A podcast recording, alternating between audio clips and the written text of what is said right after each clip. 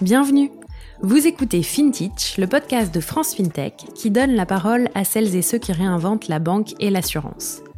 Litchi, Ulu, Luco, Bankin, Lydia, Conto, vous avez sans doute déjà entendu leur nom au moins une fois, vu leur pub dans le métro et peut-être même utilisé leur service.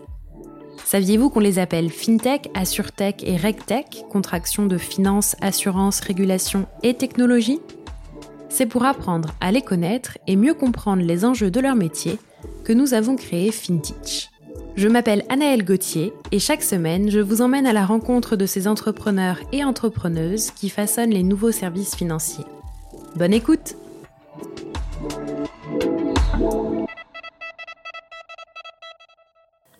Pour ce nouvel épisode de FinTech, je reçois Adina Grigoriou, la cofondatrice et CEO d'Active Asset Allocation. Ensemble, nous avons parlé de solutions d'investissement et de gestion d'actifs. Je vous laisse écouter tout de suite.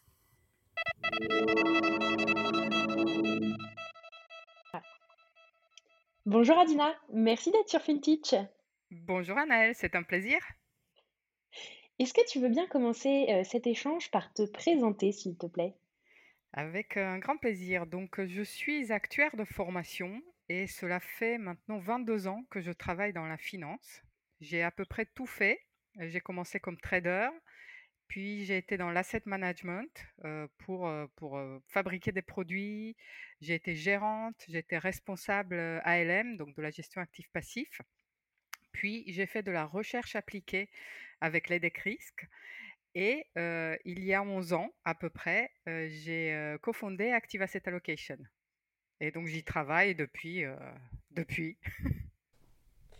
Alors, avant d'entrer un peu plus sur votre cœur d'activité, est-ce que peut-être tu peux me dire si l'entrepreneuriat, c'était quelque chose que tu as toujours eu envie de faire, pas du tout? Est-ce que c'est parce que tu as vu une opportunité et tu t'es dit go, j'y vais? Tu vois, me raconter un peu l'entrepreneuriat pour toi, c'était quoi avant Active Asset Allocation Oui, l'entrepreneuriat, en fait, je l'ai vu auprès de mon père. Donc je l'ai vu entrepreneur, etc. J'avais un peu travaillé avec lui quand j'avais 18 ans euh, et que qu'il avait besoin de quelqu'un qui fasse transiter des citernes d'alcool. Euh, c'est une autre vie. Euh, et puis après, en fait, j'ai pas vraiment pensé à l'entrepreneuriat en tant que tel, mais plus à la liberté au fait de pouvoir être vraiment décisionnaire de, de, ses faits et gestes, d'avoir un impact sur ce que je fais. Et c'est venu en fait naturellement. Super.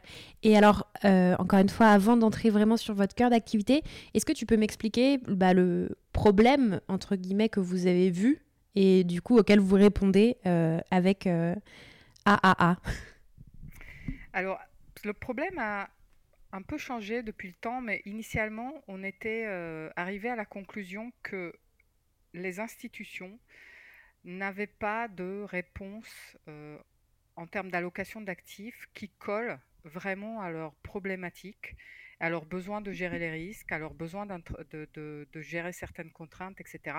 Et donc on est parti là-dessus. On a vraiment euh, créé toute une méthodologie de, gestion de l'allocation par les risques, en particulier le risque de perte maximale en capital. Et donc les algorithmes qu'on a fabriqués permettent de mettre vraiment toujours le besoin et l'objectif de l'investisseur au cœur de, l'algorithme. Et donc on le suit au fur et à mesure.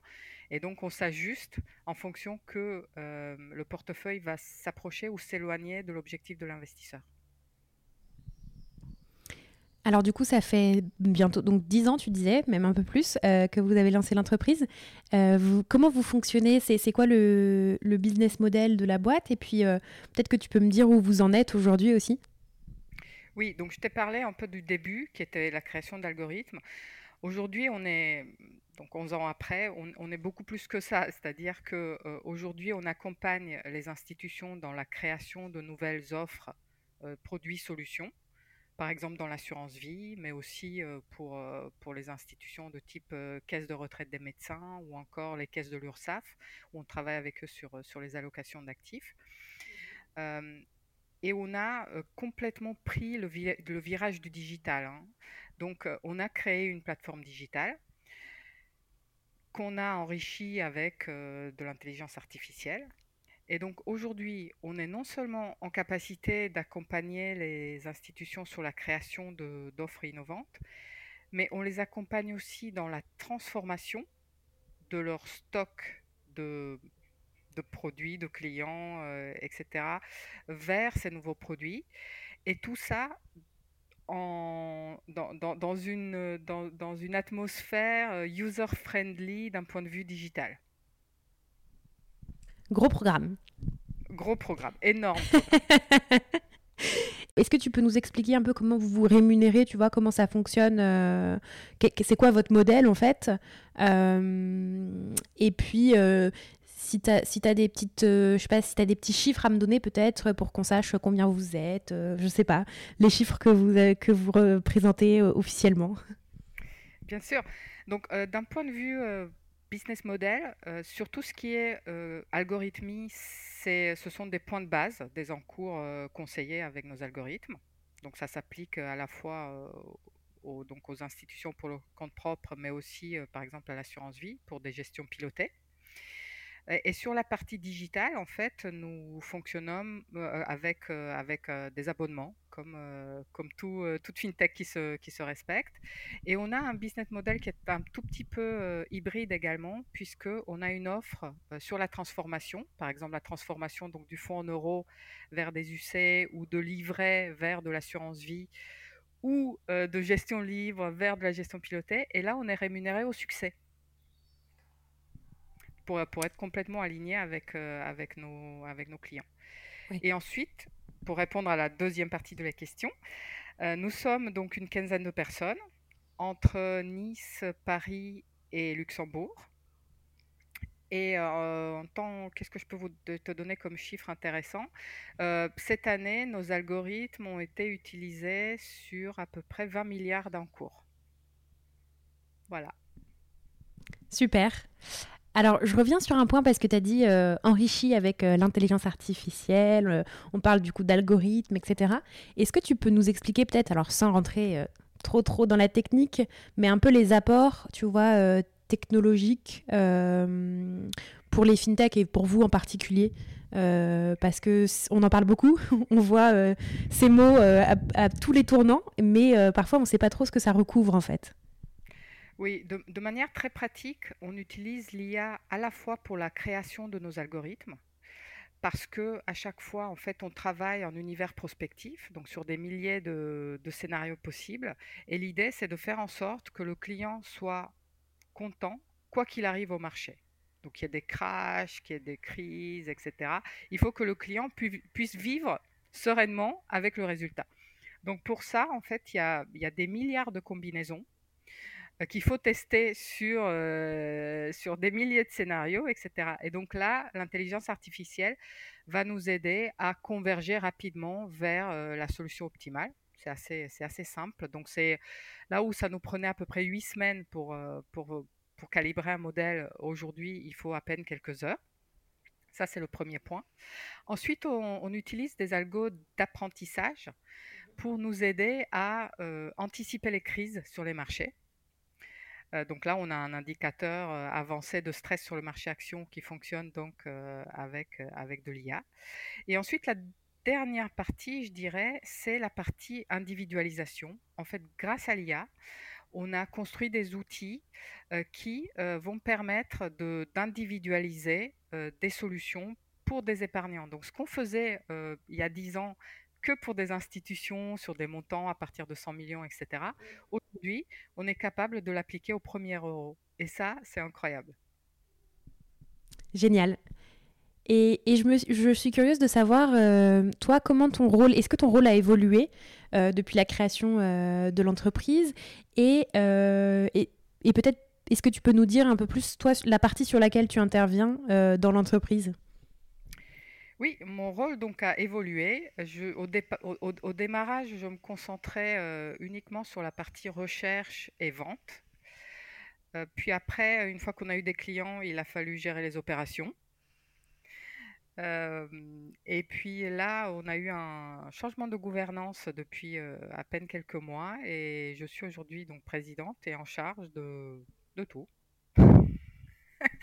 Facile, mais, easy. Mais, heureusement, alors je dois, dire que je, je, je, m'appuie sur, sur une équipe, donc on est, on est une quinzaine, extraordinaire.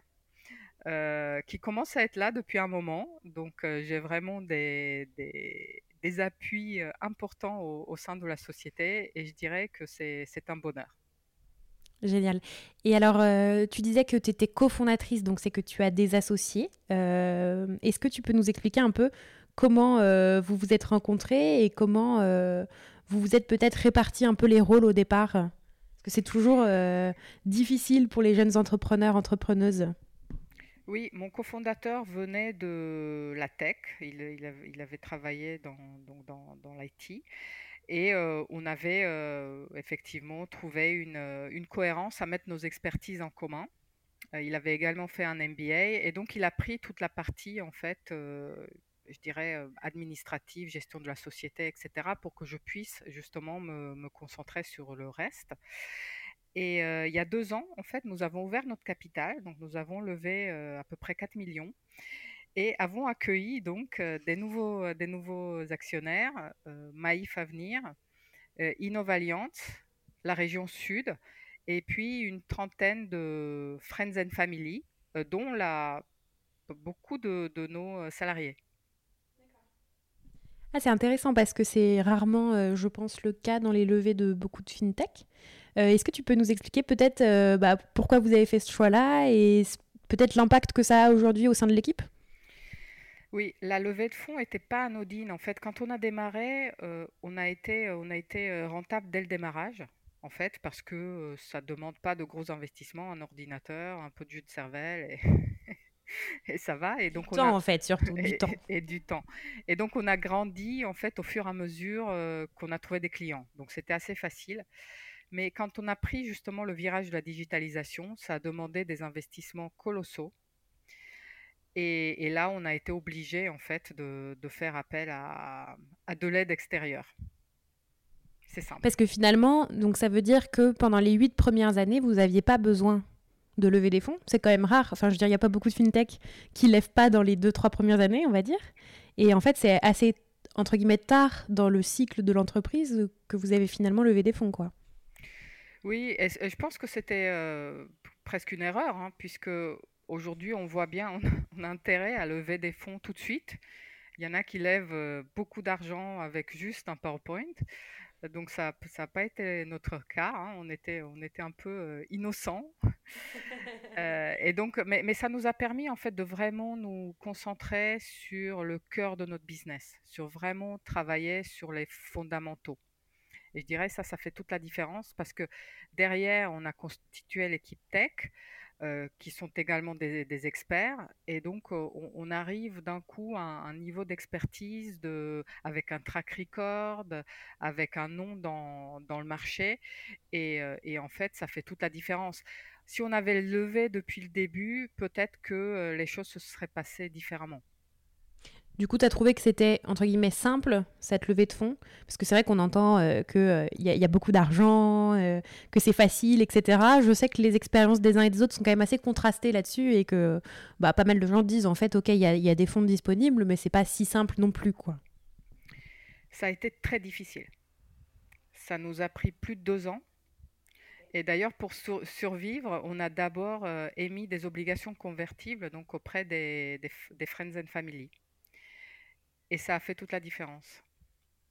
C'est intéressant parce qu'on entend souvent les, on va dire les, les, histoires parfaites de levée de fonds entre guillemets. Euh, je pense que c'est intéressant de montrer que bah, c'est pas du tout la majorité. Et... ouais, c'est pas glamour, c'est pas parfait. On a, on a eu, on est passé par des phases où vraiment on pensait qu'on n'allait pas y arriver. Euh, mais bon, c'est le, je dirais, c'est le quotidien de l'entrepreneur. oui. Et donc, contrairement à, pas mal de fintech, euh, vous, vous avez aussi des investisseurs institutionnels euh, au capital. Est-ce que tu peux me dire un peu ce que ça change peut-être, ou l'impact que ça a pour vous euh, en interne? Oui, ça change tout parce que, en fait, c'est bien d'avoir de l'argent, mais c'est encore mieux d'avoir des gens à qui tu peux échanger au sujet de ton business. Donc, si on prend Maïf, par exemple, on a fait des choses incroyables avec Maïf dans ces deux années, euh, puisque euh, ils ont lancé, par exemple, un fonds pour leur fonds propre, géré par Amundi, mais conseillé par nous en allocation d'actifs. Donc ça, c'est déjà super. Ensuite, on accompagnait en fait la fondation de la Maïf. ça a été notre premier client en France gagné par appel d'offres et tout, alors qu'on avait qu'on démarrait juste. C'était assez incroyable. Et donc, ils sont toujours clients et clients contents. Et ensuite, en fait, euh, la Maïf avait euh, tout un programme de digitalisation en cours. Et donc, on, leur a fourni en fait des outils d'aide à la vente et au conseil pour donc leur force commerciale. Donc, c'est à peu près 1400 conseillers. Et euh, pour, pour les cerises sur le gâteau, nous les avons également accompagnés dans la construction d'offres de gestion pilotée. Donc il y en a une qui a démarré là euh, en, juin qui est assurée par Generali. Et puis il y, a, une offre en propre de Maïf qui va démarrer vers le mois d'octobre et donc, en fait, ils, vont, ils ont à la fois accès à nos simulateurs, mais aussi à nos algorithmes. Et donc, l'idée, c'est euh, de, de, transformer, finalement, d'aider les clients, les, adhérents de la Maïf euh, à accéder à, de meilleures perspectives de rendement. Euh, que, que, le fonds en euros, hein, puisque en fait les, mutuelles sont assez particulières, leur stock de, de, de je dirais d'épargne est, est, parfois jusqu'à 99% en fonds en euros. Et donc, ce n'est bon ni pour l'assureur, ni pour, euh, ni pour son client. Et donc, l'idée, c'est de les accompagner dans cette transition. Et euh, franchement, nous sommes vraiment très fiers de, pouvoir faire ça. Et, je ne suis pas sûre qu'on eu, qu'on aurait eu ce même degré de proximité, en fait, et de confiance, etc., avec la Maïf si elle n'avait pas été dans notre capital. Et maintenant que c'est qu'on a démontré que qu'on savait faire, que ce qu'on faisait était bien, etc. Euh, en fait, on peut reproduire le modèle euh, auprès, auprès des autres mutuelles, auprès des autres assureurs. Et puis, on a, on a une, une histoire similaire avec, euh, avec Allianz. Mmh donc, donc, tu vois, c'est vraiment très important d'avoir à la fois, je dirais, l'argent, mais aussi l'accès à la mer. Oui. C'est des relations hyper vertueuses pour tout le monde, en fait, du coup. Oui, bien sûr, parce que je pense aussi qu'on leur apporte quelque chose de différent. Super. Alors, tu mentionnes juste que euh, tu mentionnes les fonds euros et que tu dis que c'est pas bien pour les assureurs ni leurs clients. Peut-être qu'on peut faire un petit point là-dessus parce que je ne sais pas si tous ceux qui nous écoutent, toutes celles qui nous écoutent sont hyper au point sur ces sujets-là. Euh, peut-être que tu peux peut-être nous expliquer rapidement un peu les enjeux. Oui, le fonds en euros, c'est le, le placement chouchou des Français. En fait, 80% euh, de l'épargne d'un assurance vie est en fonds en euros. Et ça a été une très bonne chose pendant de très très longues années, parce qu'on a connu une période vraiment de, baisse continue des taux, etc. Et, donc, en fait, il n'y avait pas de, de difficulté particulière à pouvoir servir de bons rendements, puisque l'assureur achetait un stock d'obligations qu'il portait à échéance il mettait un peu d'immobilier, un peu d'action. Et en fait, ça faisait de jolis, euh, de jolis rendements pour les, pour les clients. Et finalement, l'assureur gardait sa petite marge et puis tout le reste était distribué, etc. Aujourd'hui, les taux à 10 ans sont négatifs. Ils le sont depuis un moment. La marge se, dégrade donc. il n'est plus possible d'investir les obligations qui arrivent à échéance dans quelque chose qui rapporte. Donc, donc les, rendements, et on l'a vu, hein, s'érodent au fur et à mesure. Et donc aujourd'hui, euh, le fonds en euros ne permet plus d'assurer finalement la préservation de son capital, puisque euh, quand on prend en compte l'inflation, même si elle est basse aujourd'hui, mais quand on prend en compte l'inflation, on n'y arrive pas. et c'est pareil pour des livrets d'épargne qui, commencent à être payants dans, certaines euh, banques en ligne. Et, euh, quand, elles, ils ne le sont pas, c'est la banque qui investit parce qu'elle, elle perd souvent de l'argent là-dessus. Donc il y a un énorme enjeu, en fait, de transférer cette épargne vers de la prise de risque, alors pas n'importe comment. Et, c'est pour ça je dirais que ce qu'on qu'on fait a beaucoup de valeur pour, pour, ces, pour ces entités, c'est qu'on propose une alternative dans laquelle on préserve le capital sans payer le coût des options, etc. etc. Donc vraiment l'intérêt, et, donc une fois qu'on a dit ça, ça suffit pas parce que l'épargnant, je dirais, euh, lambda, mais, mais, mais sans, sans, aucune, euh, sans aucune connotation négative, a du mal à se dire, euh, à, comprendre ce que veut dire des intérêts composés, à, savoir, euh, même si j'ai 1% de rendement, qu'est-ce que ça va faire dans 20 ans? C'est juste, c'est trop compliqué. Donc, les, les outils qu'on a développés permettent vraiment de lui faire visualiser de manière instantanée voilà votre, situation si vous restez dans l'investissement mmh. actuel et voilà ce qu'on vous propose. Et d'un coup, on, permet de, relier ça à un projet d'épargne, de calculer des, chances de succès de ce projet, de voir quels sont les risques, de, vraiment prendre une décision éclairée. Et ça change tout. Oui, c'est ça, parce qu'en fait, on entend souvent que les Français sont frileux sur leur épargne, etc. Je pense qu'en réalité, c'est surtout des problèmes de formation, entre guillemets, d'information et de compréhension du secteur et des enjeux à long terme, en effet. Euh, en fait, il faut faire de la pédagogie, quoi. Exactement, c'est-à-dire que même quand on est dans la finance, euh, c'est pas toute la finance. C'est pas la finance, c'est très large, donc c'est pas parce que on travaille dans une banque qu'on sait investir son argent. Donc c'est et, on n'a pas à l'école, personne nous apprend, euh, ne serait-ce qu'à gérer le budget. Donc c'est vraiment, euh, enfin, pas trivial, quoi. Non, non, c'est clair. Et effectivement, je pense que beaucoup de gens se retrouvent assez démunis face, euh, face à ça et ne savent pas quoi faire avec leur, euh, leur épargne. Quoi. Exactement. Donc, donc aujourd'hui, je, et ça me tient vraiment à cœur de participer vraiment à, euh, à, donner à tous ces épargnants des, des outils pour comprendre où est-ce qu'ils vont, pourquoi ils y vont et comment. Et, et, en fait, je dis aux épargnants, mais aujourd'hui, on a une offre qui est surtout B2B. Hein, donc, euh, on s'adresse au, réseau de distribution. Euh, même si euh, certains, certains nouveaux acteurs comme, comme Richie, Anaxago, etc., s'adressent avec nos outils au, au consommateur final. Oui, c'est du B2B2C finalement, quoi. Exactement. Super. Et alors, c'est quoi les perspectives pour l'année 2021 vos ou vos objectifs nos objectifs, là, c'est vraiment, donc, une fois qu'on a constitué euh, le, la marque, le savoir-faire, le track record, etc., l'objectif maintenant, c'est vraiment d'y aller en, force. Et on a les outils pour.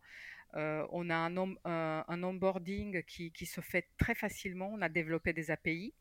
Donc, pour ceux qui ne souhaitent pas nos interfaces, en fait, ça mmh permet d'insérer nos outils à, n'importe quel moment du cycle de vente, je dirais, ou dans, la vie des produits. Euh, donc, euh, donc là, vraiment, l'idée, c'est de, de déployer. Je, je, sens que vous êtes euh, à fond. On est à fond. Et pardon, je reviens sur une chose parce que tu dis que vous êtes dans trois lieux différents pour l'instant. Enfin, l'équipe est répartie en trois lieux différents. Euh, deux en France et un, tu disais, au Luxembourg. Est-ce que ça veut dire que votre présence aujourd'hui, elle est uniquement française ou est-ce que vous avez déjà des activités dans d'autres pays? Euh, Historiquement, notre premier client était allemand. Et ensuite, on a quelques clients aux États-Unis et aux Pays-Bas.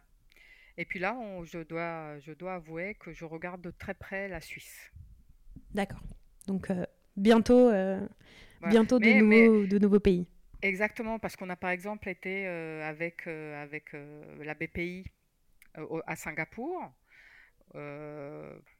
donc, y a, en fait, il y a plein de, on s'aperçoit, et puis le, le, digital, en fait, permet cette, cette ouverture vers le monde. Il n'y a, a, plus aucune raison de, de, dire je me concentre sur la France, en plus est un marché très compliqué pour les startups. Hein. Euh, il y a, d'autres pays qui sont beaucoup plus ouverts. Donc, euh, le fait d'avoir des API, le fait de faire des algorithmes, etc., nous permet de, dire que c'est le monde de notre terrain de bataille. Parfait. J'ai une question plus sur euh, l'entrepreneuriat au sens large, pas forcément uniquement financier. Euh, dix ans d'entrepreneuriat, il y a forcément eu euh, des hauts et des bas, tu en parlais euh, euh, rapidement, mais en fait les hauts et les bas, c'est un peu le quotidien des entrepreneurs.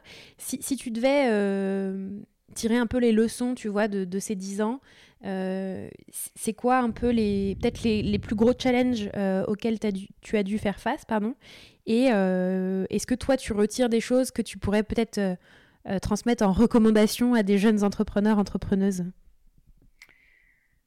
C'est une question difficile. Peut-être que l'enseignement le plus euh, utile est que, en fait, on ne se doute pas des ressources qu'on a en soi. Et que quand quelque chose te tient à cœur, il n'y a aucune, mais vraiment aucune raison de ne pas y arriver. C'est difficile, mais la vie est difficile. C'est long, mais bon, comme tout. Euh, donc, euh, si on veut quelque chose, faut foncer. faut foncer, faut s'accrocher, faut persévérer. Et je pense que c'est ça. Hein. la, résilience est une qualité euh, vraiment, je pense, indispensable à l'entrepreneuriat. Il faut s'accrocher. Il faut pas s'arrêter aux, difficultés quand les gens vous disent non, c'est pas une bonne idée, etc. En fait, il n'y a que soi, ce qu'on veut, sa vision. Et si elle est suffisamment claire et que la détermination est là, il n'y a, pas, a pas de stress. On va y arriver. Génial. Écoute, ça passe vite, mais en fait, on est déjà à la fin de cet échange. J'ai quand même deux dernières questions à te poser qui sont plus des questions, on va dire, d'inspiration. Est-ce que déjà tu as des ressources que tu recommanderais à des gens, enfin aux gens qui nous, personnes qui nous écoutent, des podcasts, newsletters, livres qui peuvent t'inspirer en tant qu'entrepreneuse, qui peuvent peut-être aider à se former sur les sujets d'épargne, enfin tu vois des choses comme ça? Alors, en termes de podcast, je... Il y en a plusieurs que j'aime bien, mais je, je conseillerais bien celui de Solène Niederkorn, que je trouve super. Et FinScale. FinScale, exactement. Et j'ai eu l'occasion d'y participer et ça m'a beaucoup plu. Euh, mais maintenant, il y en aura deux. et, et, en termes de, en termes de bouquins, c'est une question trop vaste, en fait. C'est, euh, ça Ce qui est sûr, c'est qu'il faut continuer à se former toute sa vie. Donc après, selon le, selon le domaine dans lequel, parce que dans, dans, mon cas précis, c'est un peu compliqué parce qu'il y a vraiment la, la technique, enfin toute la matière qui est très très complexe. Et puis après, il y a le, il y a l'entrepreneuriat en soi qui est un, qui est mmh. un autre métier. Et donc euh, voilà, il y a, il y a, je pense qu'il faut plus chercher en fonction de ces, de ces. Très bien. Et dernière question, est-ce qu'il y a une fintech ou un entrepreneur, entrepreneuse de la fintech qui t'inspire particulièrement? Oui, euh, ce sont deux entrepreneurs qui étaient dans, la même, euh, dans, la, même délégation que moi à Singapour. Euh, c'est United Credit. C'est, je suis vraiment bluffée parce qu'ils ont réussi à faire. Euh, et, je les salue euh, et, je les félicite bien fort. C'est vraiment incroyable. Ils ont su tirer parti en fait de l'écosystème. Ouais, c'est vrai qu'ils ont une histoire euh, assez chouette et incroyable. Et donc, on avait fait un épisode avec Geoffroy, le cofondateur de United. Donc, Si, si, vous nous écoutez, n'hésitez pas à aller écouter celui-ci. Il est super. Tout à fait. Merci beaucoup, Adina. Merci, Anaëlle.